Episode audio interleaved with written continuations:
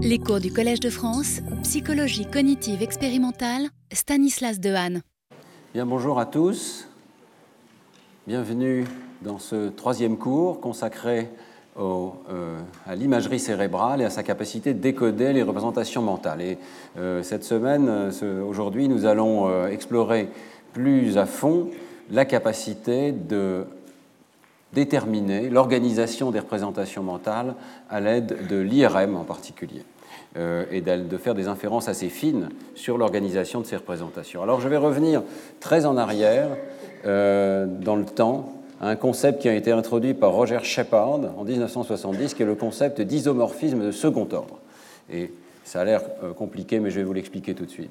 On peut commencer par des choses extrêmement simples. Euh, l'idée d'image dans le cerveau. C'est une idée qui est tout à fait naturelle lorsqu'on réfléchit à la manière dont notre cerveau représente le monde extérieur. C'est une idée qui est venue à l'esprit de grands scientifiques comme Broca, comme Charcot, l'idée qu'il y a des images dans notre cerveau. Et que lorsqu'on imagine un carré vert, il doit y avoir une sorte d'image analogue de ce carré dans notre cerveau. Et si vous regardez les diagrammes euh, des premiers explorateurs du cerveau sur la base des lésions, euh, la cloche de Charcot, par exemple, on voit des séquences de représentation mentale et chacune est considérée comme une sorte d'image. Image visuelle des mots, image auditive des mots, etc. Alors, euh, ce concept d'image tient-il la route? Hein, C'est un problème. Euh, on va voir que très rapidement, on arrive à des absurdités. Donc, le premier problème, c'est s'il y a une image dans le cerveau, qui reconnaît cette image? Est-ce qu'il faut un deuxième système? Qui regarde la première image et qui euh, arrive à la reconnaître. Mais comment fait-il? Est-ce qu'il a lui-même des images euh, dans le cerveau? Alors on arrive à cette régression à l'infini, ce, ce, problème de l'homonculus, c'est-à-dire l'idée qu'il y a, s'il y a un diagramme dans notre cerveau, il faut qu'il y ait un homonculus qui le regarde, qui lui-même doit avoir un diagramme dans le cerveau, etc., etc. Donc un enchâssement à l'infini. Ça c'est un premier problème. Il faut bien que ça s'arrête quelque part et qu'on remplace des processus compliqués comme la reconnaissance d'images par des processus extrêmement simples beaucoup plus simple et, probablement beaucoup plus abstrait de traitement de l'information. Alors cette notion de traitement de l'information, toutes ces idées issues de l'informatique, l'idée même qu'on puisse avoir des représentations du monde extérieur, évidemment, n'était pas disponible euh, lors des toutes premières cartes euh, du cerveau faites par les neuropsychologues. Bon, deuxième problème, c'est que euh, comment allez-vous faire pour coder de l'information qui n'est pas euh, immédiatement sous forme d'une forme, d'une image? Comment vous allez coller la couleur, la couleur verte? Par des neurones verts? Ça ne va pas. Hein Comment allez-vous coder des concepts abstraits comme le nombre, la liberté? On pense aujourd'hui que tous ces concepts ne sont pas codés par des images, mais les images non plus. On pense que toutes ces informations sont codées par des vecteurs d'activité dans le cerveau. Chaque représentation mentale est, d'une manière ou d'une autre, un vecteur, peut-être dynamique, d'activité dans le cerveau. Alors, euh, ces idées paraissent évidentes aujourd'hui, bien que, il faut quand même réfléchir un petit peu. Et par exemple, dans le cas de concepts comme le concept de temps ou de durée, eh bien, euh, on n'a pas forcément les idées bien en place tout de suite. On pense qu'une durée dans le monde extérieur doit forcément être représentée par une durée dans le cerveau. Si je euh, pense à une durée d'une seconde, j'ai peut-être un analogue dans le temps de cela dans le cerveau. Eh bien, c'est une idée tout aussi fausse que les autres, et probablement que n'importe quelle durée à laquelle je pense, n'importe quelle période de temps, est représentée par un vecteur statique, c'est-à-dire que même des choses qui se déroulent dans le temps vont être représentées par des objets finalement statiques enregistrables par mon cerveau. Donc peut-être euh, même que le mouvement est représenté par des vecteurs statiques. Ce n'est pas du tout une hypothèse que nous devons exclure. C'est l'hypothèse que Christophe Corr avait formulée à un moment. Il disait euh, on a des, vecteurs qui peignent le mouvement. C'est comme une peinture statique qui représente le mouvement dans le monde extérieur. Bien, donc il ne faut pas être trop naïf sur la, disons, la correspondance entre les états internes du cerveau et euh, les états externes. Et il serait vain d'espérer trouver une correspondance directe de l'un à l'autre entre les objets du monde extérieur et leur représentation interne dans le cerveau, ce qu'on pourrait appeler un isomorphisme de premier ordre dans lequel il y aurait une image à l'extérieur, il y a forcément une image à l'intérieur. Alors si ce n'est pas un isomorphisme de premier ordre, qu'est-ce que c'est que cette cartographie euh, interne-externe Eh bien, euh, d'après Shepard, on peut espérer trouver un isomorphisme de second ordre, c'est-à-dire une correspondance entre les relations des objets du monde extérieur et les relations des objets du monde intérieur, des représentations internes. Et c'est cela qu'on va chercher. C'est donc une métrique dans laquelle la représentation, par exemple, d'un rectangle doit ressembler plus à celle d'un carré qu'à celle d'un chou-fleur ou de toute autre objet de votre imagination. Il doit y avoir des ressemblances entre représentations internes qui correspondent aux ressemblances dans le monde externe. Donc si je code les objets par des vecteurs, il doit y avoir des ressemblances entre ces vecteurs, pour un rectangle et un carré par exemple, euh, qui sont plus fortes et qui traduisent les ressemblances dans le monde extérieur. Et il doit être possible de faire des calculs avec ces vecteurs internes qui permettent d'anticiper sur ce qui va se passer dans le monde extérieur. Si j'ai la représentation mentale d'un objet, par exemple, et ça, ça a été tout le travail justement de Roger Shepard, c'est lui qui a inventé la notion de rotation mentale. Hein. Si je représente mentalement un objet, je dois pouvoir transformer cette représentation interne, le faire tourner dans ma tête, par exemple, pour anticiper à quoi il va ressembler si je le voyais sous un angle différent. Cette transformation interne, ce n'est pas la transformation d'une image, c'est la transformation d'une représentation très abstraite, mais elle va me permettre d'anticiper, parce que la relation entre les objets internes A et B va être la même qu'entre les objets dans le monde extérieur.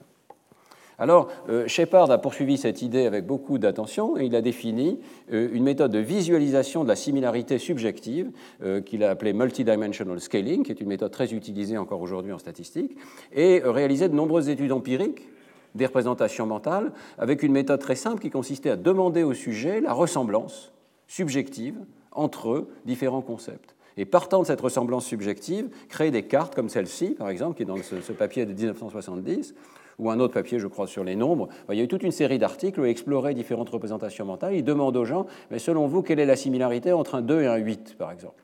Alors la similarité peut être jugée sur le plan visuel ou sur le plan conceptuel. Et au niveau conceptuel, vous arrivez à des sortes de cartes comme celle-ci, dans lesquelles, avec cette méthode de multidimensional scaling, on part de la matrice de similarité subjective entre tous les objets de 0 à 9 ici, et on projette cette matrice de similarité sur un espace. Ici, c'est un espace bidimensionnel qui suffit à représenter les données.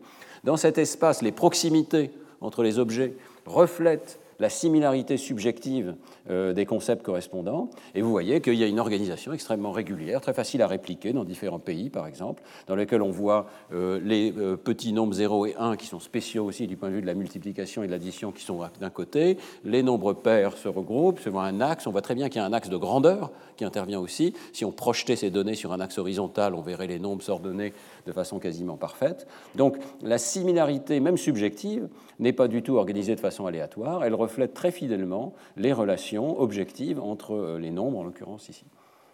Alors c'est une méthode euh, psychologique qui a été utilisée par Shepard, et la raison pour laquelle je vous en parle aujourd'hui, c'est que euh, cette méthode peut être étendue de façon extrêmement intéressante à l'analyse de l'imagerie cérébrale, c'est ce qu'on appelle l'analyse de la similarité des représentations, en anglais Representational Similarity Analysis ou RSA. RSA.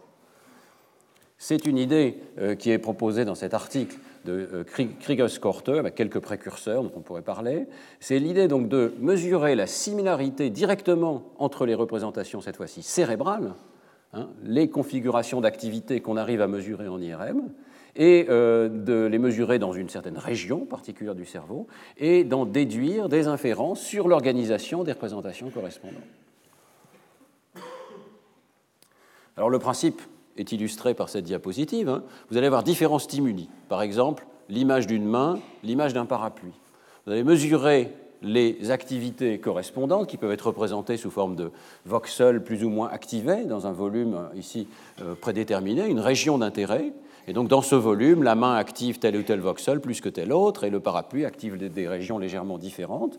Vous allez mesurer les similarités et calculer cette matrice globale de similarité entre les représentations. Alors, la mesure qui est proposée ici, c'est 1 moins la corrélation entre les patterns. On va y revenir. Ça veut dire que euh, la similarité, euh, la, corrélation est au maximum de 1. Donc la corrélation, euh, si, la corrélation est parfaite entre ces deux patterns, on va avoir une corrélation de 1, et donc on va avoir une dissimilarité de 0, autrement dit une distance. L'idée c'est de mesurer une distance hein, entre les patterns, une distance de 0 entre les patterns.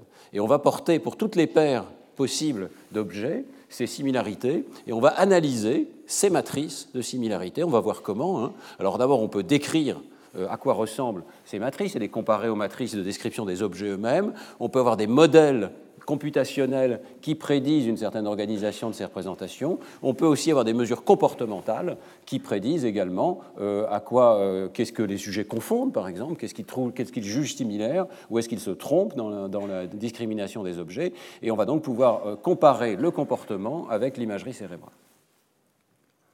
Alors, bah, je viens de vous décrire ces étapes, je crois. Hein, voilà.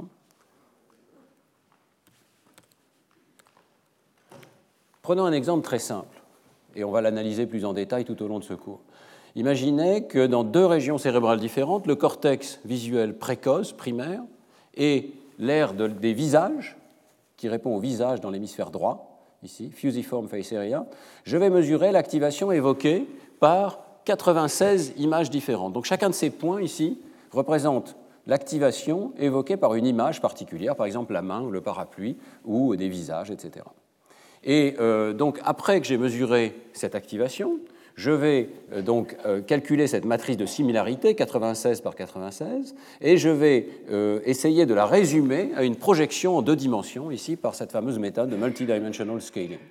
Alors, les trois colonnes, j'y reviendrai par la suite, ce sont trois mesures différentes de la distance. Mais jusqu'à présent, je vous parlais de cette mesure de corrélation pour la distance ici. alors, qu'est-ce que vous voyez? Les couleurs représentent différentes catégories d'objets. Les corps, les visages, les objets naturels et les objets artificiels. Et vous voyez ici que dans l'ère des visages, il y a une organisation tout à fait claire. Tous les visages se retrouvent dans, le même, euh, dans la même région de cet espace abstrait ici. Ce que ça veut dire, c'est que tous les visages ont tendance à activer des euh, vecteurs d'activité relativement similaires les uns aux autres. Et donc, ils ont été placés dans la même région de cet espace conceptuel l'ère des visages a tendance à, euh, associer un patron particulier d'activité à tous les visages. Et les autres euh, objets, vous voyez, sont beaucoup plus éparpillés. Cette organisation n'existe pas, ou très peu, dans le cortex visuel précoce, ce qui veut dire qu'entre euh, le cortex visuel précoce et cette région, il y a eu une transformation de l'information, il y a eu extraction de l'information sur les visages, et on peut le visualiser de cette manière-là. Alors voilà les matrices complètes qui correspondent à ce que je viens de vous montrer. Et donc évidemment, il y a bien plus d'informations que ce que je viens de vous montrer. Hein. Euh, donc ici, euh, on voit un peu l'organisation des stimuli, des corps et des visages humains, des corps et des visages non humains, donc d'animaux, des objets naturels et des objets artificiels, inanimés. Et euh, vous voyez que les matrices sont radicalement différentes dans l'RV1 et dans la région fusiforme qui répond au visage. Alors pour comprendre un peu mieux ce qu'il y a dans ces matrices, il y a énormément d'informations dans ces matrices. Hein. il y a sans doute un petit peu de bruit aussi, mais il y a quand même beaucoup, beaucoup d'informations. On peut les comparer avec différentes matrices théoriques. Et euh, donc, euh, qu'est-ce que vous obtiendrez si, par exemple, ce qui est codé par le cerveau, c'est animé versus inanimé? Si, cette région du cerveau distingue animé versus inanimé, elle attribuerait un code neural à tous les objets animés, et donc on aurait une ressemblance entre tous ces, codes neuraux, et elle attribuerait un autre code neural aux objets inanimés, donc on aurait aussi une ressemblance entre tous ces objets. Et que ça capture quand même une partie importante de la similarité dans l'ère de la forme visuelle des visages. Euh, imaginez que cette région distingue visage versus non-visage. Donc elle attribue un code neural différent au visage et au non-visage. Eh bien, euh, la similarité devrait ressembler à ça. Tous les visages se ressemblent. Donc vous souvenez-vous qu'il y a corps, visage, corps, visage. Donc tous les visages se ressemblent, c'est ces carrés-là.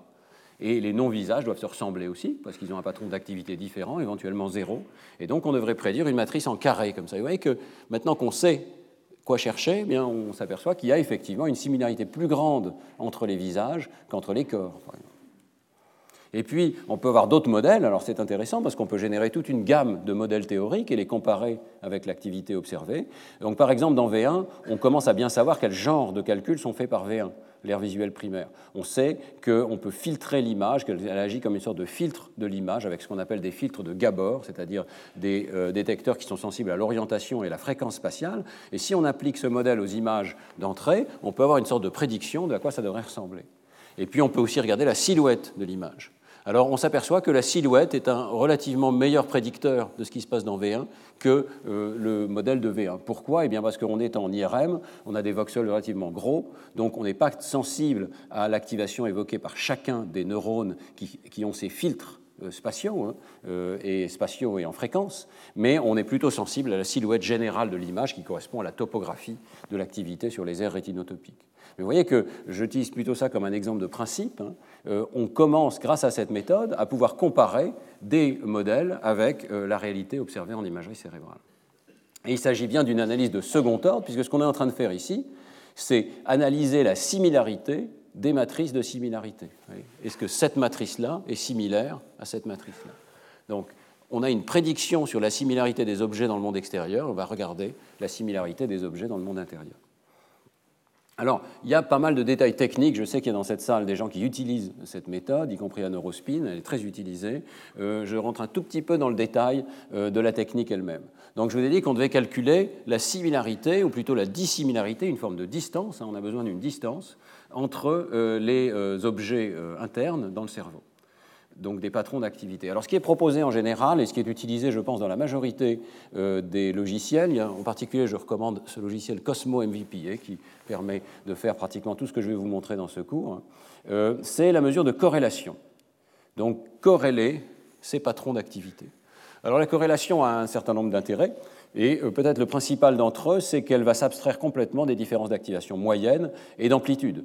Donc vous pouvez mesurer deux sujets différents. Peut-être l'effet BOLD, le signal IRM est un peu plus faible dans l'un que dans l'autre, parce que la machine est un peu moins bien réglée, ou parce qu'il y a toutes sortes de paramètres qui peuvent changer. Eh bien la corrélation ne va pas changer. Le niveau de bruit va peut-être changer, mais la corrélation elle-même ne va pas changer. Donc c'est assez utile d'avoir une mesure qui soit stable vis-à-vis de changements d'amplitude et d'activation moyenne, où se trouve le point zéro. Euh, la corrélation des rangs peut être utilisée. On n'a pas forcément besoin d'une mesure métrique, on peut avoir une mesure non métrique et euh, elle évite à ce moment-là de faire l'hypothèse d'une relation linéaire entre euh, les activations observées et le modèle qu'on cherche à tester. Alors, d'autres idées peuvent venir à l'esprit. Il y a certains articles, et c'est une idée qui est assez naturelle, j'y reviendrai par la suite, qui utilisent la matrice de confusion, c'est-à-dire qu'on entraîne un décodeur, je vais revenir dans la fin de ce cours, on entraîne un décodeur à discriminer les patrons d'activité, et c'est la matrice de confusion de ce décodeur qui est utilisée comme une mesure de distance. Dans l'article qui est mentionné ici, euh, je crois que les deux sont intéressants, mais je crois que c'est le deuxième, voilà, sur la, valeur de différentes mesures de distance entre patrons d'activité. Ils sont extrêmement clairs. Ce n'est pas une bonne idée d'utiliser les matrices de confusion d'un décodeur. Pourquoi? Eh bien parce que ce n'est pas une bonne mesure de distance. C'est une mesure qui en fait discrétise les choses. Elle dit le décodeur s'est trompé, c'était l'image A, il a attribué l'image B. Ce n'est pas une mesure suffisamment continue pour être euh, aussi fine que peut l'être la corrélation, par exemple. Et en plus, elle est sensible au biais. Le décodeur peut, lorsqu'il reçoit une nouvelle image, décaler, avoir un vecteur qui est décalé par rapport au premier, et à ce moment-là, avoir une matrice de confusion qui est tout à fait inutilisable. Et euh, la distance, elle, la corrélation, continue d'être utilisable. Donc, euh, si vous pratiquez ces méthodes d'imagerie, n'utilisez pas les matrices de confusion des décodeurs. Par contre, il y a une autre idée euh, qui existe, c'est la distance euclidienne. Et ça, on peut en discuter deux secondes. Donc, vous avez, euh, le problème est le suivant, hein. vous avez deux vecteurs d'activité, 1 et 2, dans un espace qui ici est bidimensionnel, avec deux dimensions V1 et V2, mais imaginez qu'il est ultra multidimensionnel, autant que le nombre de voxels, que le nombre de mesures que vous avez dans le cerveau, autant que le nombre de neurones peut-être que vous avez enregistrés, qui on a vu, hein, peut atteindre plusieurs milliers de neurones maintenant. Donc vous avez un espace très multidimensionnel dans lequel vous avez ces vecteurs qui pointent dans des directions différentes.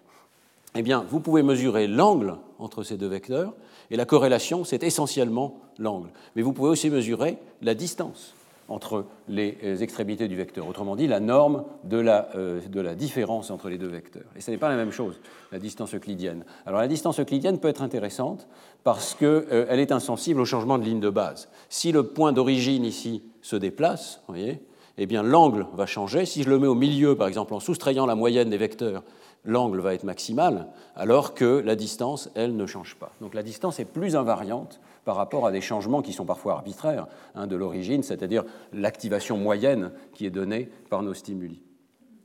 Euh, la distance a une autre propriété qui est extrêmement intéressante, c'est qu'elle ne vaut zéro que si et seulement si les vecteurs sont rigoureusement identiques. Sinon, elle va valoir quelque chose de positif plus grand que zéro.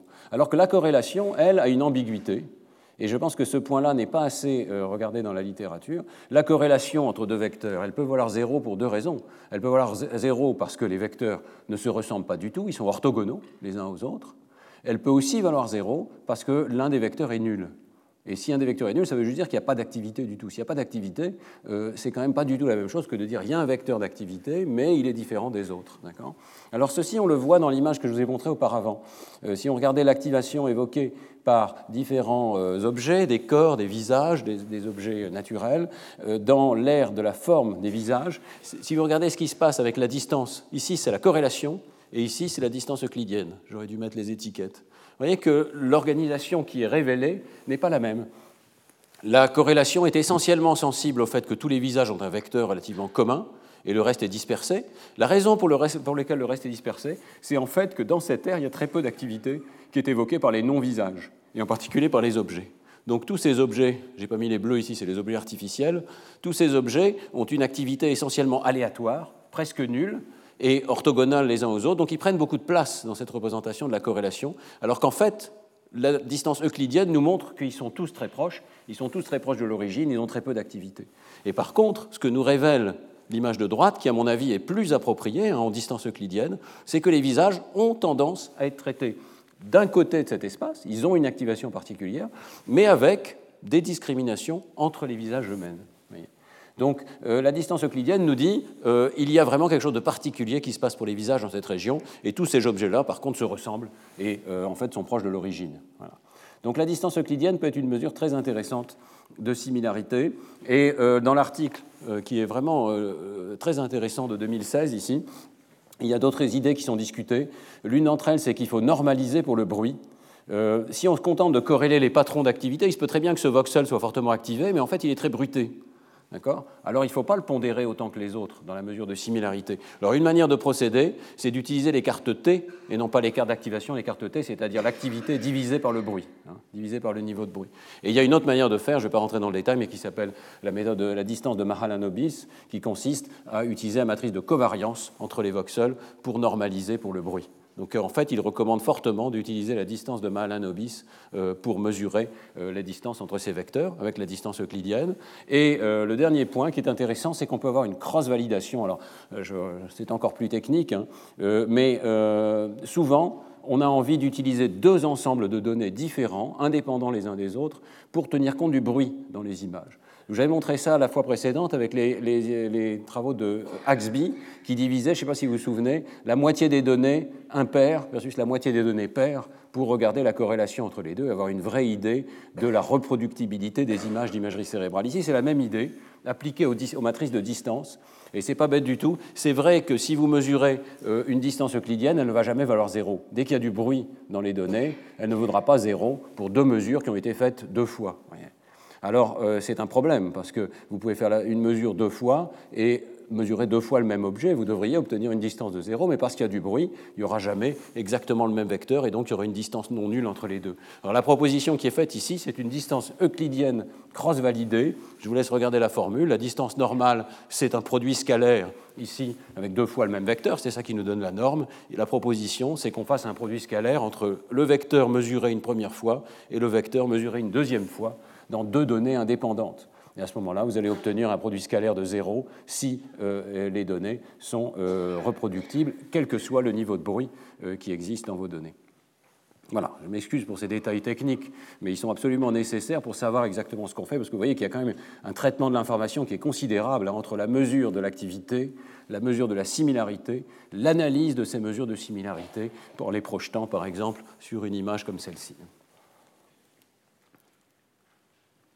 Alors, ce qui est quand même remarquable, c'est que cette mesure d'analyse de similarité des représentations, c'est comme un couteau suisse qu'on va pouvoir utiliser dans toutes sortes de euh, domaines, dans toutes sortes de questions. Et la proposition de Nicolas Krigos-Cortez, c'est que c'est vraiment euh, une manière de connecter les différentes branches des neurosciences des systèmes.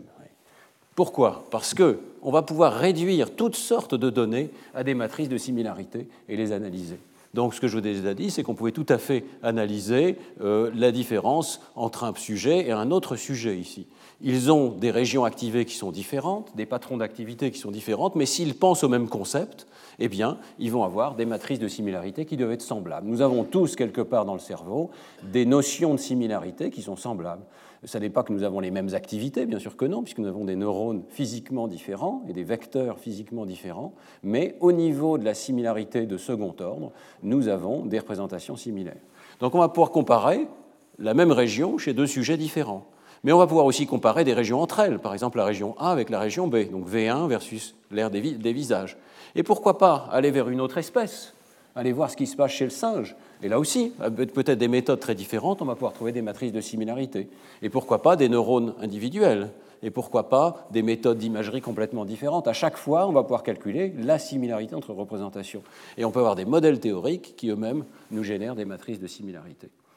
Alors on va regarder dans ce cours quatre applications de cette méthode. D'abord, ce qu'on appelle l'hyperalignement, la capacité de regarder deux sujets différents et d'aligner leurs représentations.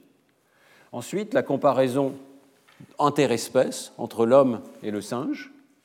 Ensuite, la comparaison entre l'homme et le comportement, parce que je ne sais pas si c'est marqué quelque part sur la diapositive, mais on peut tout à fait avoir des mesures comportementales de similarité.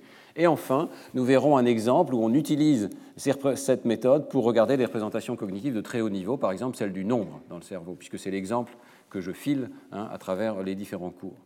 Alors, premier exemple, cette notion d'hyperalignement. Qu'est-ce que c'est cette histoire? Eh bien, vous savez qu'on a un problème d'alignement d'un sujet à l'autre. Nous avons tous des cerveaux qui sont plissés différemment.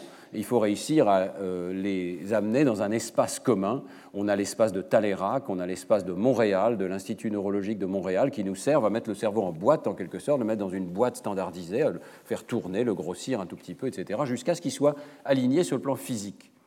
Mais l'hyperalignement, c'est un concept de niveau encore supérieur.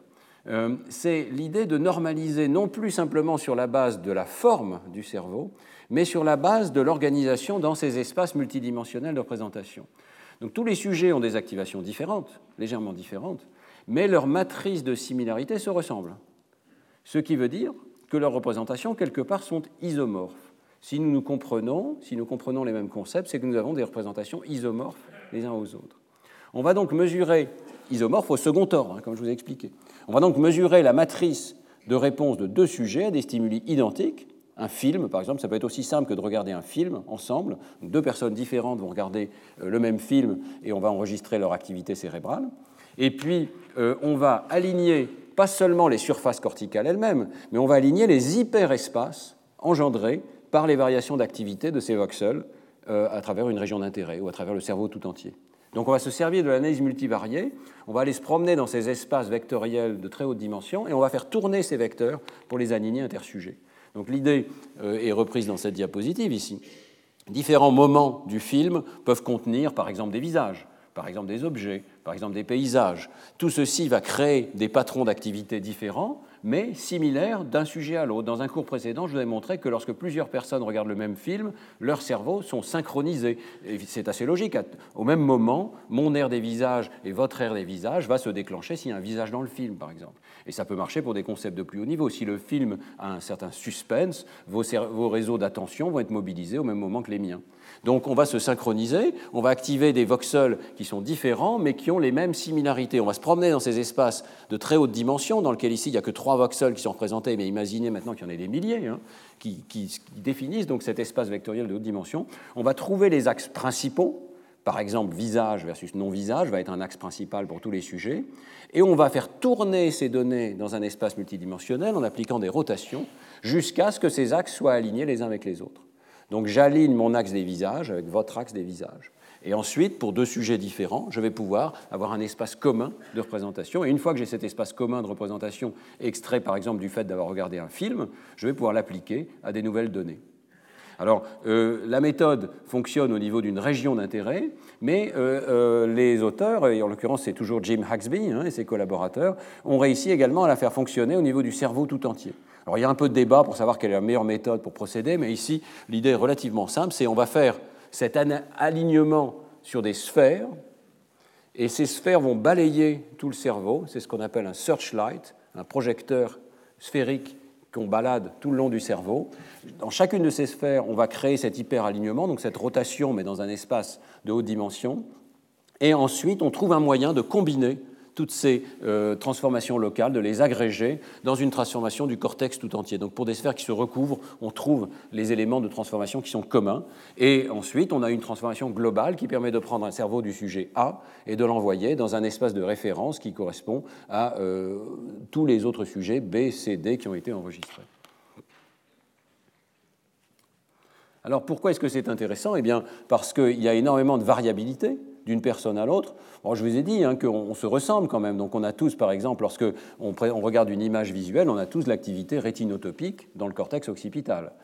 Ça, ça marche à tous les coups. Simplement, ces cartes rétinotopiques V1, V2, V3, non seulement elles sont plissées de façon différente d'un sujet à l'autre, mais leur taille et leur position exacte euh, varient beaucoup. Euh, la taille de l'air V1, la surface qui est allouée donc à la représentation primaire visuelle, peut varier d'un facteur 2. Donc certains d'entre vous dans cette salle ont une RV1 deux fois plus grosse que les autres. Et on sait d'ailleurs que ça prédit en partie le comportement, ça prédit l'acuité visuelle et certaines illusions visuelles. Bon, donc il faut pouvoir normaliser pour ce type de changement de taille et d'organisation. Eh bien, l'hyperalignement fonctionne remarquablement bien. Une fois hyperalignées, les cartes rétinotopiques V1, V2, V3, etc. sont euh, remarquablement analogues pour un sujet particulier et pour euh, les sujets moyennés dans cet espace euh, hyperaligné. On voit ici une mesure qui est simplement la mesure de corrélation entre cartes pour les cartes d'angle sur la rétine et pour les cartes d'excentricité par rapport au centre de la rétine de façon de plus en plus excentrique. vous voyez que dans les deux cas, si on se contente d'un alignement traditionnel, comme peut le faire le logiciel SPM par exemple, c'est-à-dire un alignement fondé uniquement sur l'anatomie, les sillons sont alignés entre eux, etc., on arrive à des valeurs de corrélation qui ne sont pas nulles, donc les sujets se ressemblent entre eux, mais c'est seulement, vous voyez, 0,4, quelque chose comme ça, ou 0,5 ici. Eh bien, on arrive pratiquement à doubler parfois cette euh, corrélation donc à aligner les sujets fonctionnellement entre eux grâce à cet hyperalignement. Et alors ça peut permettre de faire des choses euh, remarquables, par exemple le décodage. Donc nous avons tous des activations évoquées par les animaux, par les euh, donc, différentes espèces d'animaux ici qui sont testées. Vous voyez, six espèces d'animaux. Donc je ne sais pas, des serpents, des mammifères, etc. Les activations sont suffisamment différentes à l'intérieur d'un cerveau donné pour que je parvienne à créer un décodeur un système d'apprentissage par machine qui regarde ces patrons d'activité et qui dit si c'est cette image-là, c'est un serpent. Si c'est ce patron d'activité-là, c'est un mammifère, etc., etc. Oui, mais le problème, c'est que le décodeur, je dois l'entraîner chez chaque sujet individuellement, parce que les patrons d'activité sont particuliers à chaque sujet. Alors, est-ce que je peux résoudre le problème d'hyper-aligner un sujet de sorte que j'entraîne le décodeur sur le sujet 1, mais le décodeur va fonctionner sur le sujet 2 Eh bien, grâce à l'hyper-alignement, on y arrive, et c'est ce qui est montré dans, cette image ici. Hein.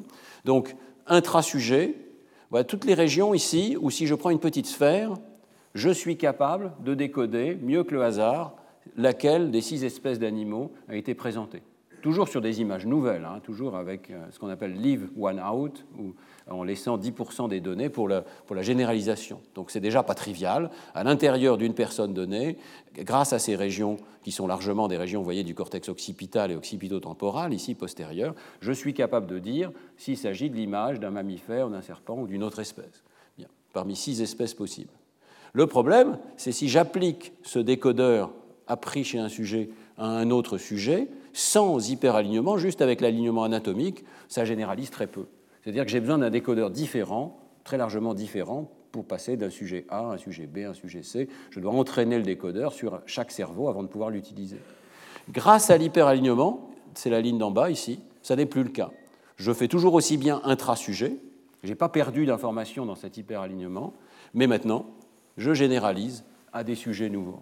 Le décodeur qui arrive à détecter les représentations mentales des animaux ici dans le cortex visuel est capable maintenant de généraliser parce qu'on on, est dans un espace hyperdimensionnel qui a été aligné d'un sujet à l'autre. Donc c'est très important pour le décodage, très important pour les méthodes de euh, communication homme-machine d'avoir ces méthodes d'alignement des représentations des sujets les uns par rapport aux autres. Alors deuxième exemple d'application de cette méthode de representational similarity, de similarité des représentations. Est-ce que un singe et un homme représentent les objets de la même manière?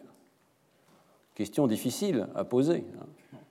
D'autant plus que ce n'est pas facile de faire l'imagerie identique, dans des conditions identiques, dans les deux espèces. Ici, dans cet article, Nicolas Kriegerskorte et ses collègues euh, se disent ben, ce n'est pas un problème. Au niveau de la similarité de second ordre, même si j'ai obtenu des données électrophysiologiques dans un cas et des données d'IRM dans l'autre cas, je vais pouvoir comparer leurs matrices. Donc, euh, ils enregistrent des euh, activations évoquées par 92 images, et ils le font chez, 12, chez deux singes macaques et chez quatre humains.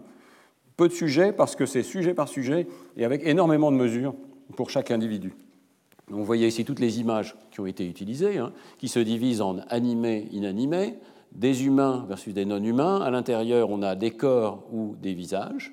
Et dans le cas des objets inanimés, on a des objets naturels ou des objets artificiels de différentes sortes. Vous voyez ici, ça peut aller depuis les monuments jusqu'aux objets manipulables, aux fruits, aux légumes, etc. Alors chez le singe, la mesure, c'est l'enregistrement électrophysiologique, en l'occurrence 674 neurones dont on va mesurer les décharges moyennes entre 0 et 140 millisecondes. Donc c'est vraiment le début de la réponse visuelle dans le cortex inférotemporal. Et euh, chez l'homme, ça va être la réponse complètement différente. En IRM fonctionnel, on présente une image qui dure 300 millisecondes et on en présente une toutes les 4 secondes avec des voxels qui font 2 mm, donc ce n'est pas une résolution extraordinaire. Hein. C'est vraiment, on va comparer des choses qui sont extraordinairement différentes les unes des autres. Des enregistrements rapides dans le temps, précis au niveau neuronal chez le singe, versus des enregistrements avec toute la lenteur de l'IRM et euh, cette précision de seulement 2 mm à 3 Tesla. Et voilà ces matrices de similarité. Et là, je trouve cette image absolument extraordinaire. C'est une image, vous voyez qu'à gauche, on a le singe, à droite, on a l'homme, et on a des similarités de second ordre extraordinairement fortes, des similarités de ces matrices de similarité. Donc en dépit des méthodes de mesure différentes, en dépit du changement d'espèce, au premier ordre, on voit qu'il y a des organisations qui sont quand même remarquablement similaires avec en particulier la distinction animé-inanimé, ce sont les grands carrés bleus ici, vous voyez. Donc tout ce qui est animé se ressemble, tout ce qui est inanimé se ressemble, mais il n'y a pas de forte ressemblance entre les deux. Donc c'est rouge, ça veut dire qu'il y a une forte dissimilarité ici. Donc zéro, ça veut dire extrêmement semblable dans le cerveau. 100, c'est un pourcentage. Ah oui, j'ai oublié de parler de cette, échelle ici. Donc on va calculer 1 moins R, mais au lieu euh, d'indiquer directement donc, cette mesure 1 moins la corrélation, on va la rapporter en pourcentage, en, percentile. C'est-à-dire on va regarder l'ensemble de la distribution de ces mesures et on va attribuer 0 aux, mesures les plus proches et 100 aux mesures les plus lointaines. C'est une transformation qui permet encore de normaliser un petit peu mieux avec des mesures qui sont au départ assez différentes. Et euh, voilà, regardez tous les détails. Hein. Par exemple, les visages, en particulier les visages humains ici, se ressemblent énormément entre eux. Il y a presque la même activation évoquée par deux visages humains. Et c'est pareil chez le singe. Il y a aussi une ressemblance très forte entre visage humain et visage non humain, par exemple. Pardon, visage, oui, c'est ça, visage d'un animal, par exemple. Alors on peut prendre ces matrices et leur appliquer la fameuse procédure de multidimensional scaling, et donc on étale en quelque sorte ces matrices dans des espaces. Ici c'est un espace bidimensionnel, parce qu'il est plus facile à voir. Hein. Donc sur cet espace, je vous rappelle, les proximités entre les images reflètent la similarité des activations dans le cerveau. Donc tous les visages sont groupés ici, ça veut dire qu'ils ont des activations extrêmement similaires. C'est le, cas chez le singe, c'est le cas également dans l'espèce humaine. Et que les détails sont euh, remarquables. Hein. Il n'y a pas seulement cette grosse organisation en catégories, euh, ah oui, j'ai oublié de dire qu'il y a une méthode supplémentaire, c'est que quand vous faites du multidimensional scaling, tout est défini à une rotation près. Donc il faut encore aligner ces représentations entre le singe et l'homme, ce qui est fait par une méthode qu'on appelle de Procrust ici. Alors, la principale chose qu'on voit, c'est que l'organisation est catégorielle. Le cerveau des deux espèces applique plus ou moins les mêmes notions de catégorie, animé, inanimé, visage ou pas, etc. Mais il y a un peu plus que ça. Euh, il y a une organisation intra-catégorie. Alors, ce n'est pas énormément visible ici, mais il y a une meilleure, il y a une corrélation même à l'intérieur de la catégorie euh, inanimée, par exemple. Donc, nous avons tendance à organiser ces objets plus ou moins de la même manière. Si vous regardez la position exacte, par exemple, je sais pas, du panneau de la route, des choses comme ça, vous allez voir qu'elle n'est pas répartie au hasard, elle a tendance à se ressembler dans les deux espèces.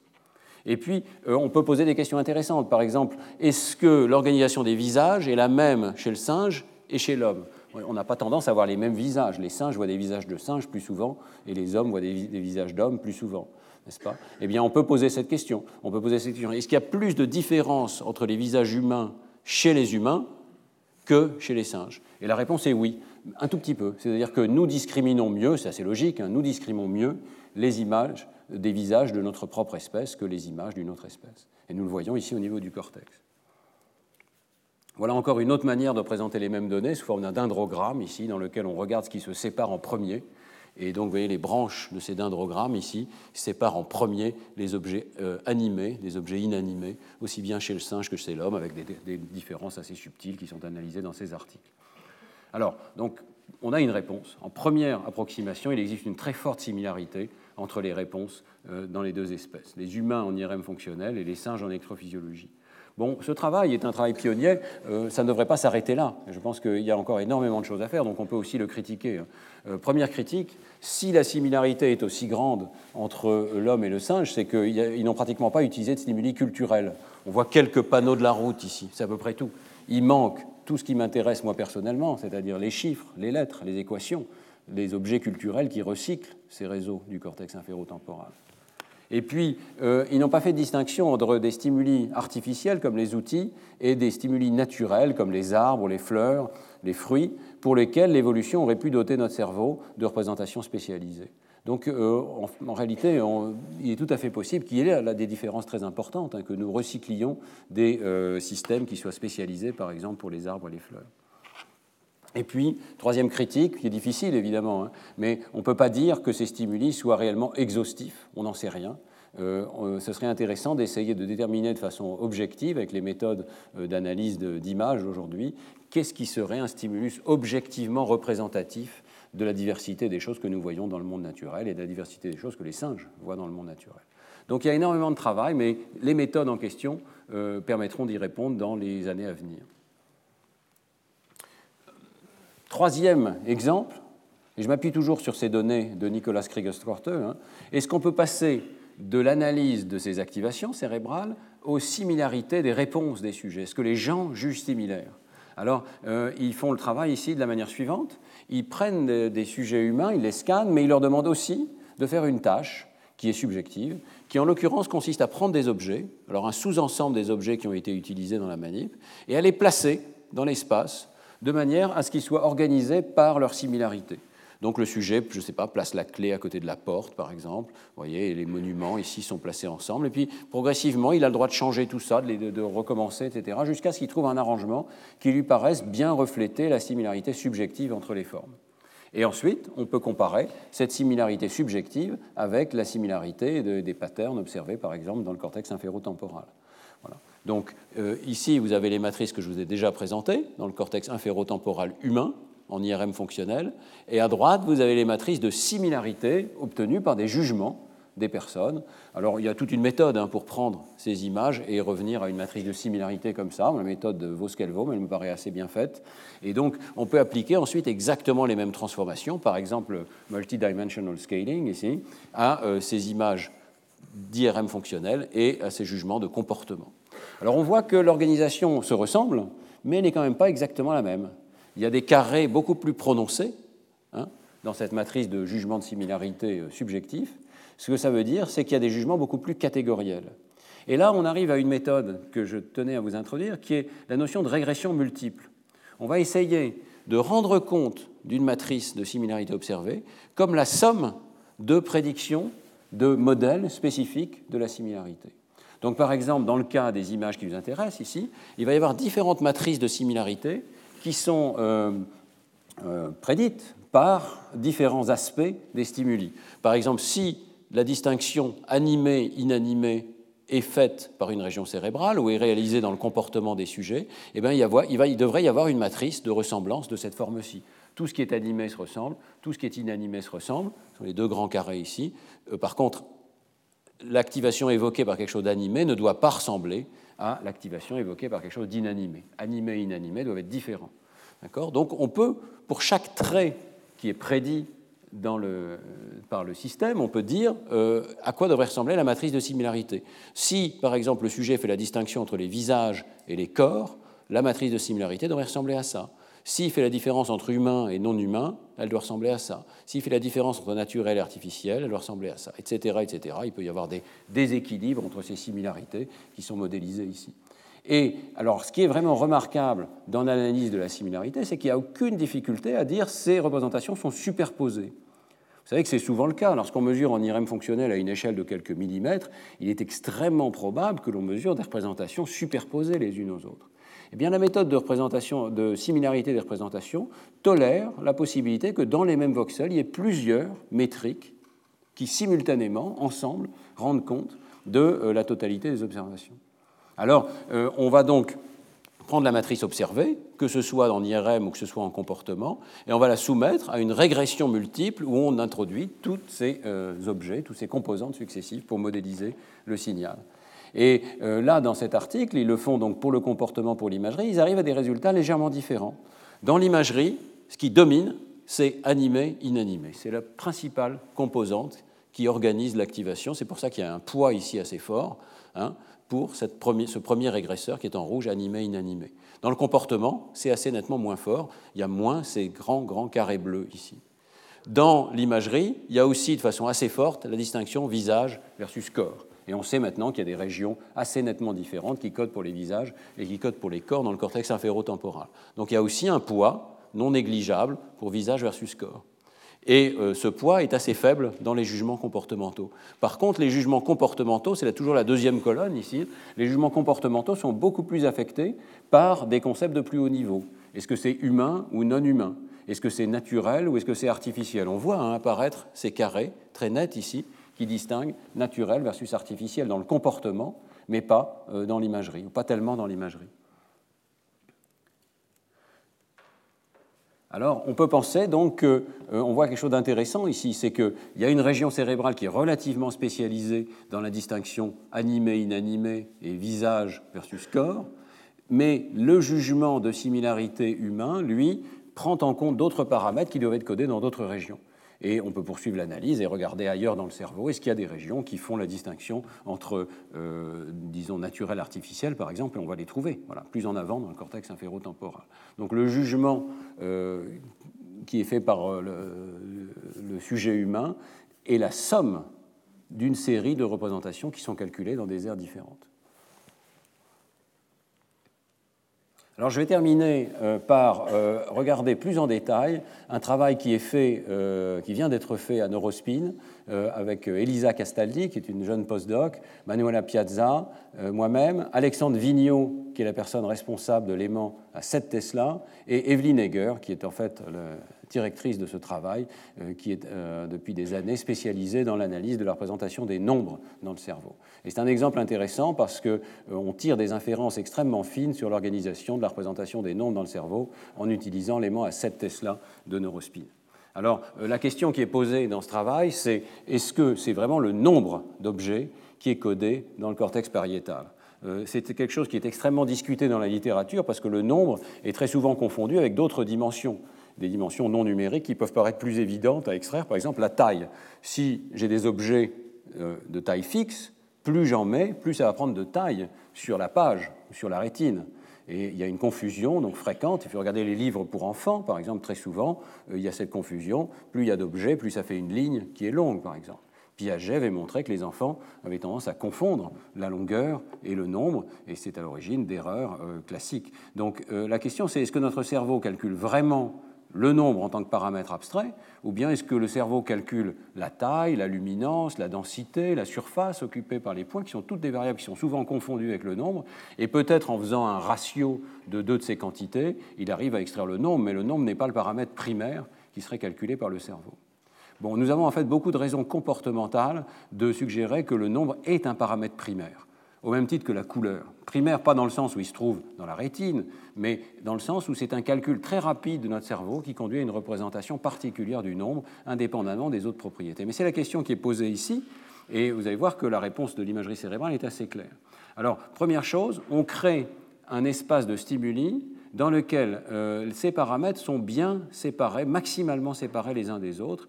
Et ensuite, on va utiliser l'IRM à 7 Tesla et cette analyse multivariée des configurations d'activité pour regarder l'organisation correspondante. Donc dans cette expérience, il y a 18 conditions expérimentales. Mais au lieu d'être 18 images de mains, de corps, etc., c'est 18 configurations de nombres et des autres paramètres non numériques. Donc si on regarde ces matrices, elles sont constituées de variations orthogonales de trois facteurs différents. D'abord, il y a le nombre qui varie, mais que le nombre de points varie. Ça peut être 6, 10 ou 17. Ils sont à peu près dans des rapports constants, c'est le rapport qui compte hein, pour le nombre. Donc vous voyez 17 points, ici 10 points, 6 points. Les deux autres axes correspondent à la taille moyenne des items qui peuvent être petits, moyens ou grands. Je ne sais pas si vous le voyez bien ici. Donc il y a des petits points, des grands points. Euh, pardon, il faut que je me promène sur l'axe horizontal. Voilà, des points petits, moyens ou grands. Et puis il y a une deuxième variation ici qui est marqué TFA, ça veut dire Total Field Area, c'est la surface totale qui est occupée par les points. Vous voyez que ça occupe de plus en plus d'espace. Ici, tous les points sont regroupés dans un espace relativement petit. Ici, ils sont éparpillés sur un espace nettement plus grand. Donc ce sont trois paramètres qui sont variés ici. On peut aussi décrire les stimuli avec l'aide d'autres paramètres comme la densité. La question qui va être posée, c'est qu'est-ce qui compte pour la similarité des représentations? Est-ce que c'est juste le nombre ou bien est-ce que c'est aussi ces autres paramètres?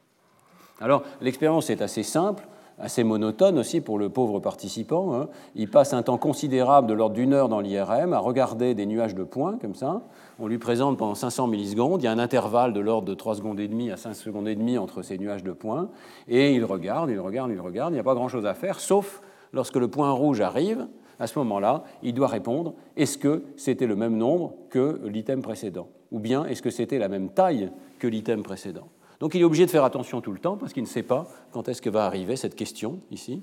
Évidemment, on n'analyse pas les essais où on pose la question, mais on analyse tous les autres essais où il est bien forcé d'extraire le nombre. Et vous voyez qu'il y a deux blocs différents. Un bloc où il devra juger le nombre lorsque, le point rouge apparaît, un bloc où il devra juger la taille lorsque le point rouge apparaît.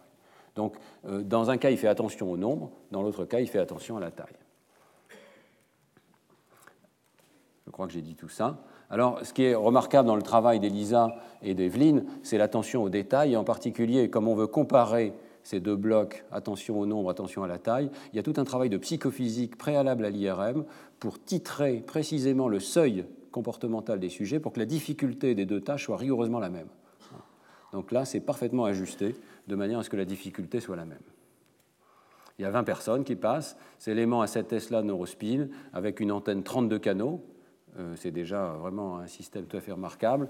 Euh, c'était l'ancien aimant à cette Tesla, il a maintenant été upgradé, donc les paramètres vont être encore meilleurs, mais on pouvait déjà à l'époque avoir une résolution de 1,3 mm isotrope, hein, avec, je vous laisse les détails ici euh, pour ceux que ça intéresse, mais avec ces séquences multibandes qui permettent donc d'aller plus vite et d'avoir une résolution spatiale Alors, si on fait une analyse univariée, je reviens au cours précédent, eh bien, on ne voit rien du tout. Et ça, c'est quand même très intéressant. Donc, si jamais euh, je me contente de dire quelles sont les régions qui s'activent quand le sujet juge le nombre et quand le sujet juge la taille, vous voyez que ces images sont extraordinairement similaires. Maintenant qu'on a mis la difficulté exactement au même niveau, il y a très peu de différence. Et si on fait une comparaison des deux directement, cette comparaison qui est intersujet, avec 20 sujets qu'on a moyennés entre eux, hein, on n'arrive pas à voir de différence entre ces deux conditions. Autrement dit, le jugement de nombre et le jugement de taille font quand même appel grosso modo aux mêmes régions, en particulier dans le cortex pariétal. Hein. Ici, on voit l'arrière du cerveau, hémisphère gauche, hémisphère droit, c'est le sillon intrapariétal qui a été déplissé pour que vous voyez bien l'intérieur de ce sillon. C'est le fond du sillon intrapariétal qui sert dans les deux cas, dans les deux hémisphères. Donc euh, on a du mal à avoir des différences. Il n'y a pas non plus de différence en comportement. Ici, c'est le comportement, le taux de réponse correct qui a été titré hein, et soigneusement ajusté. Et ça, c'est pendant l'IRM. Donc, euh, on peut dire, euh, en première analyse, il n'y a pas de différence. Nombre et taille sont jugés de la même manière. Mais grâce à l'analyse de, de, la similarité des représentations, on va voir que ce n'est pas du tout le cas et qu'on peut aller beaucoup plus loin. Alors, on va prendre des régions sur un atlas du cerveau qui vont depuis le cortex occipital jusque plus antérieur dans le sillon intrapariétal. Donc depuis, vous voyez, V1, V2, V3, et en avant, ici vers le ce qu'on appelle la voie dorsale, occipito-pariétale de représentation des stimuli visuels. Et on va choisir donc d'abord ces régions d'intérêt globalement pour tous les sujets, et ensuite pour un sujet donné, les voxels particuliers qui sont euh, activés par cette personne lorsqu'elle fait la tâche. Toutes les images par rapport au repos. Ensuite, on va donc, je rentre dans le détail pour que vous compreniez bien le processus. On va, on va prendre le patron d'activité qui a été mesuré par chacune de ces 18 conditions, et euh, on va euh, l'assigner à une ligne, à une colonne de cette matrice, on va calculer la similarité, donc 1 moins la corrélation. Le bleu représente des activations qui sont similaires et le rouge des activations qui sont différentes, dissemblables. Et cette matrice est organisée avec tous les nombres 6, tous les nombres 10 et tous les nombres 17. Donc là, vous voyez déjà une partie du résultat ici, c'est que le nombre est dominant. Il y a une ressemblance entre les activations évoquées par les mêmes nombres tous les 6, tous les 10, tous les 17, quelles que soient les euh, formes particulières que ces nombres prennent sur l'écran. Les paramètres suivants, c'est l'organisation, donc en fonction de la surface totale occupée et de la taille des items.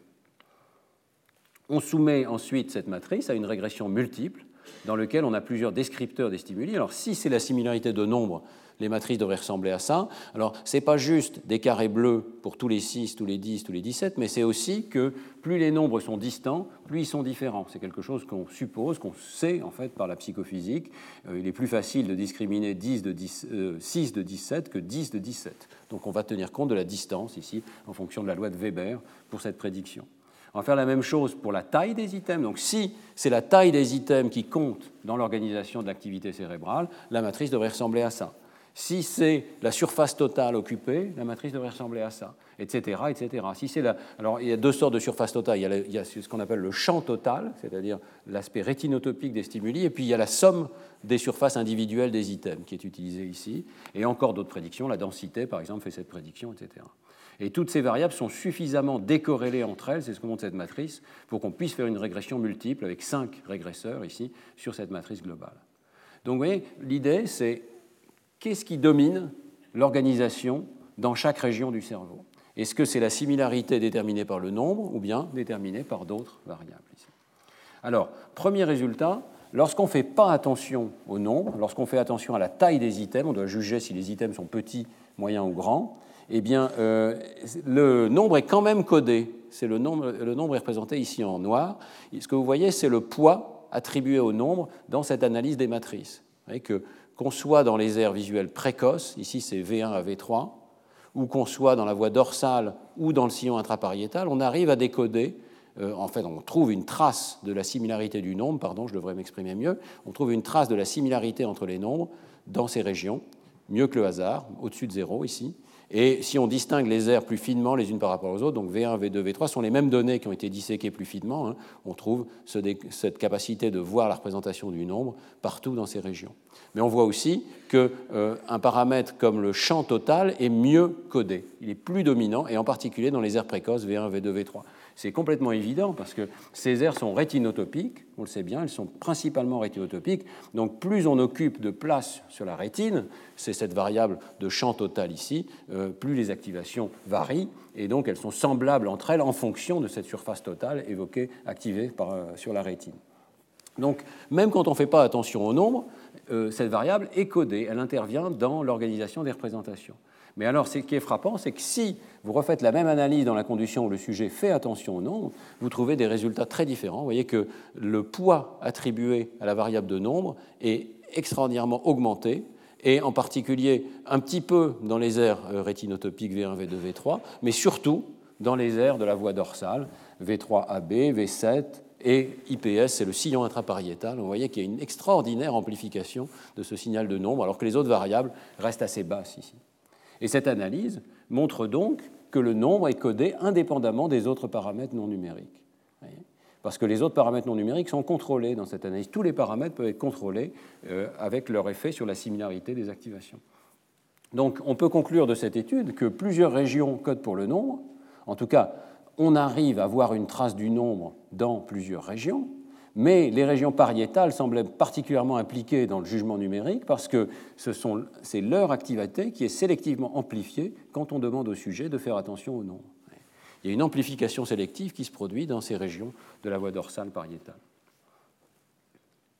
Alors, euh, on pourrait penser qu'on peut aller plus vite, et euh, c'est également ce que fait Evelyn Egger dans son travail, appliquer aux activités cérébrales un décodeur. De la même manière qu'au départ, j'avais tous les visages d'un côté, tous les objets de l'autre, il se peut tout à fait que ça me suffise pour entraîner un décodeur multivarié. Donc, c'est une autre méthode d'analyse dont je dirais peu, parce que j'en avais parlé dans les cours précédents, puis c'est une méthode, je crois, qui commence à être bien connue, mais il est vrai que si vous avez des vecteurs différents pour la représentation d'un concept A et la représentation d'un concept B, que ces vecteurs soient physiquement complètement différents comme ici, ou en partie différents, tous les vecteurs rouges sont séparables de tous les vecteurs bleus ici, y compris avec éventuellement des configurations complexes et subtiles d'activité, eh bien, euh, grâce aux techniques euh, d'intelligence artificielle, mais très simples, des techniques d'analyse de données finalement, hein, euh, comme les machines à support vecteur, eh bien, on peut créer des décodeurs qui vont séparer ces activations les unes des autres et euh, arriver donc à peut-être ce qu'on peut considérer comme une méthode un petit peu plus simple que cette analyse de la similarité des représentations,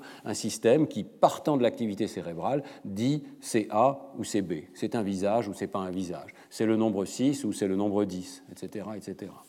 un décodeur multivarié. Alors cette méthode existe depuis déjà pas mal d'années. Euh, un des exemples qui a vraiment lancé le domaine, c'est le travail de Kamitani et Tong, qui avait montré que si on prend l'activité évoquée dans euh, V1, on est capable, dans V1, V2, on est capable de dire quelle est l'orientation d'un stimulus.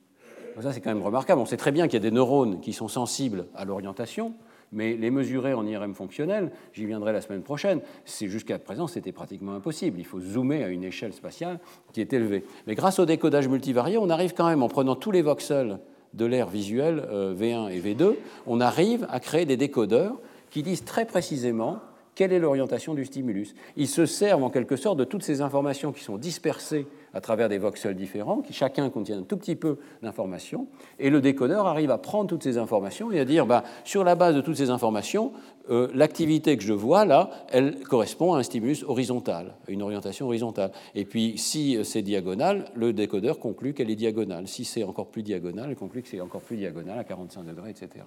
Donc vous voyez des décodeurs qui prennent l'activité et qui la projettent pour dire c'est A ou c'est B. Voilà.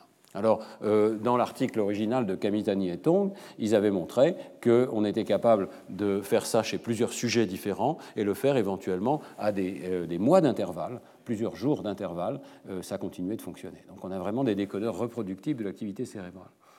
Alors, la raison pour laquelle je mentionne ça, c'est que Evelyne et Elisa appliquent ce décodeur aux mêmes données exactes qu'elles ont obtenues sur l'activité évoquée par le nombre de stimuli 6, 10 et 17. Donc là, vous avez des décodeurs dont on regarde la précision, hein, la capacité de classifier de quel nombre il s'agit, est-ce que c'est 6 ou est-ce que c'est 10, on fait des décodeurs binaires comme ça, donc 6 versus 10, 10 versus 17, 6 versus 17, et euh, donc le niveau du hasard devrait être 50%, hein, si on se trompe, si on, pardon, si on tire au hasard, vous voyez que ces décodeurs font mieux que le hasard ils sont capables de prendre un patron d'activité chez un sujet donné et d'apprendre que tel patron correspond à 6 et tel autre patron d'activité correspond à 10 et tel troisième correspond à 17. Et euh, on retrouve pratiquement les mêmes résultats que je vous ai présentés tout à l'heure. C'est-à-dire que vous voyez que les décodeurs font bien dans V1, V3, ils font encore mieux dans la voie dorsale et en particulier dans le sillon intrapariétal, mais c'est uniquement dans ces régions tardives qu'on voit une amplification très importante de la capacité de décodage lorsque le sujet fait attention au nombre. Autrement dit, quand il fait attention au nombre, il amplifie un code neural, un code vectoriel que l'on arrive, nous, à décoder de l'extérieur. Alors, euh, ces méthodes d'analyse de représentation, de la similarité des représentations, et ces méthodes de décodage sont très apparentées. Et peut-être jugez-vous que cette capacité de décodage est plus parlante que l'analyse de la similarité des représentations. Après tout, on décode directement, on dit voilà, j'ai vu un code neural qui correspond au nombre dans le cortex pariétal. Pour nous, euh, par contre, l'analyse de la similarité des représentations est quand même plus puissante, je pense, euh, parce que euh, la méthode de décodage ne permet pas de décorréler si facilement les différentes variables. Ici, vous avez entraîné un décodeur à travers toutes les images, vous arrivez à décoder le nombre, mais rien ne vous dit que c'est le nombre qui soit codé de façon primaire, parce que vous n'avez pas réussi dans ce décodage à contrôler les autres variables. Et ce qui est tout à fait particulier dans la méthode de representational similarité, de similarité des représentations, c'est cette capacité d'introduire simultanément plusieurs régresseurs, et donc de dire bah, s'il y avait un effet de la taille des objets, s'il y avait un effet de la surface, je le capture et je regarde s'il y a quand même un effet du nombre dans l'activité cérébrale. Donc j'arrive à comparer plusieurs modèles différents de l'activité cérébrale, éventuellement à les superposer, à accepter que dans le même voxel, il peut y avoir des représentations superposées, et à les séparer par leur effet sur la similarité des représentations. C'est pour ça que cette analyse de RSA, même si ici elle donne des conclusions assez similaires, euh, est un petit peu plus puissante. Elle permet de tirer des inférences un peu plus fines sur la présence éventuellement de représentations superposées. Et puis, alors je terminerai quand même par un avantage peut-être de cette euh, méthode de décodage, puisqu'on parle des avantages relatifs des uns et des autres. Ce qui est parlant avec le décodeur, c'est qu'on peut dire, ben, ce que je décode moi en tant qu'expérimentateur dans le cerveau d'une personne donnée, j'arrive à faire la différence entre 6 et 10. Est-ce que ça a un rapport avec ce que le sujet lui-même fait, avec ce que le sujet est capable de discriminer? Moi, en tant qu'expérimentateur, je vois que le cerveau de la personne fait la différence entre 6 et 10. Est-ce que le sujet lui-même fait la différence entre 6 et 10 avec le même niveau de réussite? Alors c'est euh, le travail qui a été publié tout récemment à nouveau hein, par l'équipe de Evelyn Egger dans le laboratoire, et elle montre que d'abord, euh, on peut tout à fait, c'est vraiment un résultat qui est répliqué maintenant de nombreuses fois, on peut tout à fait, sur la base de l'activité dans le cortex pariétal, entraîner un décodeur à dire de quel nombre il s'agit. Ici, c'est 8, 13, 21, et dans un deuxième bloc de la manip, c'est 13, 21 ou 34. Et à chaque fois, on arrive à entraîner des décodeurs à dire de quel nombre il s'agit. Donc il y a vraiment une représentation des nombres dans ce cortex pariétal qu'on arrive à extraire. Mais vous voyez qu'on arrive aussi à l'extraire dans le cortex visuel primaire. C'est un résultat assez systématique. Il y a suffisamment de différences entre les stimuli pour qu'un décodeur arrive à regarder ce qui se passe dans le cortex visuel primaire et dire de quel nombre il s'agit. Donc ces matrices ici, elles veulent dire que le décodeur dit que c'est 8 quand c'est 8, il dit que c'est 13 quand c'est 13, il dit que c'est 21 quand c'est 21. Vous voyez, la diagonale est chaude, ça veut dire qu'il classifie les stimuli convenablement. Eh bien, ce que Evelyne a montré, c'est que d'accord, je peux décoder dans V1, je peux décoder dans le cortex intrapariétal, mais il n'y a que dans le cortex intrapariétal que j'ai une corrélation avec le comportement. Si je regarde la corrélation avec le comportement des sujets, la corrélation n'existe pas dans V1, elle existe dans le cortex pariétal. Ce qui est corrélé ici, dans l'axe des X, c'est ce qu'on appelle la fraction de Weber, c'est-à-dire la capacité des sujets à faire des différences fines entre les nombres. Est-ce que je fais la différence entre 15 et 17, ou bien entre 15 et 18, ou bien entre 15 et 19 il y, a une, il y a une variable qui distingue les sujets entre eux, qui est ce qu'on appelle la fraction de Weber. C'est en gros le pourcentage de discrimination dont vous êtes capable. Ici, ça va entre 12% jusqu'à 16%. Je simplifie, hein, mais c'est à peu près ça. Et vous voyez que plus la discrimination est bonne dans euh, le cortex pariétal, plus euh, ce pourcentage de discriminabilité d'un sujet à l'autre est faible. C'est pour ça qu'il y a une corrélation négative ici. Donc les sujets qui sont bons, ils sont ici en bas de l'échelle, ceux qui ont une capacité de discrimination très fine des nombres, sont aussi ceux dont le cortex pariétal distingue le mieux les nombres, alors que ce n'est pas le cas dans le cortex visuel primaire. Donc on pense que, euh, bien qu'on puisse décoder les nombres aussi bien dans le cortex V1 que dans le cortex intrapariétal, il n'y a que dans le cortex intrapariétal que c'est la représentation qui est utilisée par les sujets. C'est elle qui est amplifiée par l'attention lorsqu'on demande de juger le nombre, et c'est elle qui corrèle avec la performance des sujets à travers, c'est vrai, un nombre assez petit de sujets. Hein. il y a 12 sujets dans cette expérience Il faudrait sûrement répliquer avec un nombre plus grand, mais enfin, il y a une corrélation avec la performance, et c'est particulièrement vrai dans l'air qu'on appelle LIP, latéral intrapariétal, de l'hémisphère droit ici, où là la corrélation devient tout à fait intéressante. Donc le sujet, sans doute, utilise euh, un certain nombre de représentations pour extraire le nombre, mais celle de cette région LIP à droite, ici, est peut-être particulièrement prépondérante dans ses jugements. vous voyez que là, le décodage a peut-être un intérêt particulier, c'est que c'est plus parlant quelque part. Je décode un signal dans le cerveau, le sujet, lui, décode un signal sur sa rétine, arrive à répondre, il y a une corrélation ou pas entre les deux, je peux mettre les deux directement en rapport. Je pourrais faire la même chose avec euh, l'analyse de la similarité des représentations, mais ce serait un petit peu plus indirect. Par contre, le décodage nous indique aussi une chose qu'il ne faut jamais oublier, c'est j'arrive à décoder les stimuli dans V1, mais le sujet n'a pas l'air de les utiliser. Ça n'a pas l'air d'être ce que le sujet utilise pour répondre. Autrement dit, je ne dois jamais oublier que ce que je décode, moi, en tant qu'expérimentateur dans le cerveau, le cerveau du sujet, lui, ne l'utilise pas forcément. Je peux être tout à fait capable de voir des choses dans le cerveau d'une personne qui ne sont pas celles que le cerveau utilise pour faire ses calculs. Il y a des différences dans V1 que je peux utiliser, mais c'est peut-être pas celles que le sujet lui-même utilise. Alors ça, c'est un, point qu'il faut toujours garder à l'esprit. Euh, je ne sais pas, imaginer qu'un euh, ingénieur regarde une locomotive, il se peut qu'il regarde le sifflet de la vapeur de la locomotive et qu'il arrive sur cette base-là à dire quelle est la vitesse, est la pression dans la machine, mais ce n'est pas le sifflet qui est utilisé par la machine pour déterminer sa vitesse, c'est un effet tout à fait indirect. Je pense que c'est la même chose dans V1 ici. Avec l'imagerie cérébrale, on est capable de faire une sorte de somme de toute l'activité évoquée par V1, et le décodeur qui est entraîné ici, il a accès à toute l'activité. Les neurones, eux, ne voient pas ça, ils voient un tout petit champ récepteur, ils voient un petit sous-ensemble de neurones parce qu'ils ont seulement quelques milliers de synapses en provenance des autres neurones. Donc ils n'ont pas cette vision globale que nous, en tant qu'expérimentateurs, nous avons sur cette région. Et nous décodons des choses qui ne sont probablement pas accessibles au cerveau lui-même. Dans les cours sur le traitement subliminal de l'information, je vous avais montré qu'on arrivait à décoder, en tant qu'expérimentateur, des informations inconscientes auxquelles le sujet lui-même n'avait pas accès. Donc euh, il faut être extrêmement prudent. Hein. Ces méthodes de décodage et d'analyse multivariée nous révèlent l'organisation d'activités cérébrales d'une manière qui n'est pas forcément celle qui est utilisée par le cerveau lui-même. Voilà, alors j'espère vous avoir fait une sorte de panorama de euh, ces méthodes d'analyse multivariée. On y a consacré pratiquement deux cours, puisque je vous avais déjà terminé le cours précédent par la présentation de ces matrices qui nous donnaient des euh, informations très utiles sur l'évolution de la représentation des mots et des visages chez les enfants. Donc toutes ces méthodes multivariées qui nous permettent de regarder le code vectoriel des objets mentaux avec hyperalignement d'un sujet à l'autre et décodage éventuellement de ces représentations. Euh, ce sont les euh, chevaux de trait, si l'on peut dire, de l'imagerie cérébrale. Ce sont vraiment les outils de tous les jours de l'imagerie cérébrale maintenant. Et c'est un thème récurrent, je crois, dans ce cours, hein, vous aurez compris. On ne se contente pas de mettre une personne dans la machine et de voir des images nous révéler comment son cerveau est organisé. Il y a tout un travail théorique, mathématique, complexe, pour traiter ces données, pour arriver à en extraire l'organisation des représentations. Alors la question reste posée, est-ce qu'on ne pourrait pas faire un peu plus direct? Si on était capable de zoomer, de faire des images plus précises, est-ce qu'on arriverait à voir plus directement les codes neuronaux? Euh, Ce sera l'objet du cours de la semaine prochaine. Merci beaucoup de votre attention.